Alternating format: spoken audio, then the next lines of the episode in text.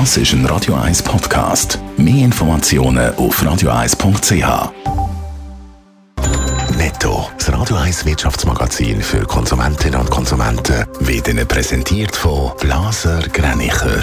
Vertrauensvolle Beratung und Verkauf von Immobilien. blasergreinicher.ch Dave Burkhardt.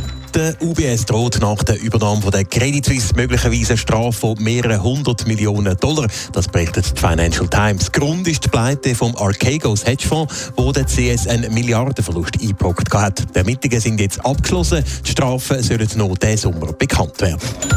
Atomstrom wird in der Schweiz nicht von einer Mehrheit komplett abgelehnt. Das zeigt eine neue Studie vom Forschungsinstitut Sotovo im Auftrag von SRF. Klare Prioritäten haben aber die erneuerbaren Energien. Und auch aus der Strombranche gibt es ab im Moment wenig Druck für mehr Atomstrom in der Schweiz.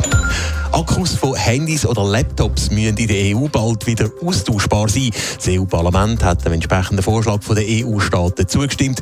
Außerdem sollen Ersatzbatterien für Geräte auch noch mindestens fünf Jahre lang erhältlich sein, nachdem sie auf den Markt gekommen sind. Mit den neuen Regelungen sollen die Geräte länger gebraucht werden.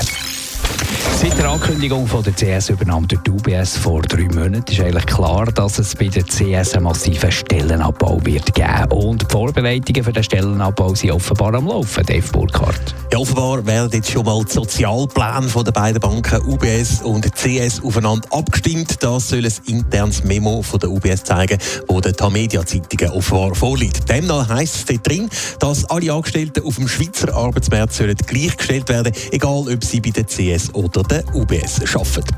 Anpassungen gibt es vor allem für Angestellte von der CS. So wird zum Beispiel für CS-Angestellte unter 50 beim Stellenverlust die gleich lange Frist für die Suche nach einer neuen Arbeit eingeführt wie bei den UBS-Angestellten. Und je nach Dienstjahr wird der Lohn während 8 bis 12 Monaten weiterzahlt. Bis jetzt sind es 7 Monate gewesen. Das sind nur zwei Beispiele von den Anpassungen im CS-Sozialplan. Der Stellenabbau bei der CS wird also vorbereitet. Wie viele Stellen aber tatsächlich verschwinden, ist weiter unklar.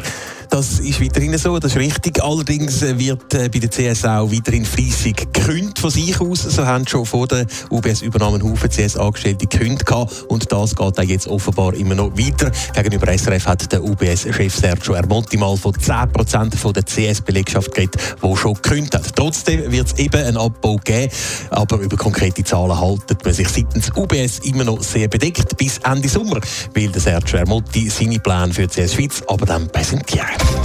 Netto, das Radio 1 Wirtschaftsmagazin für Konsumentinnen und Konsumenten.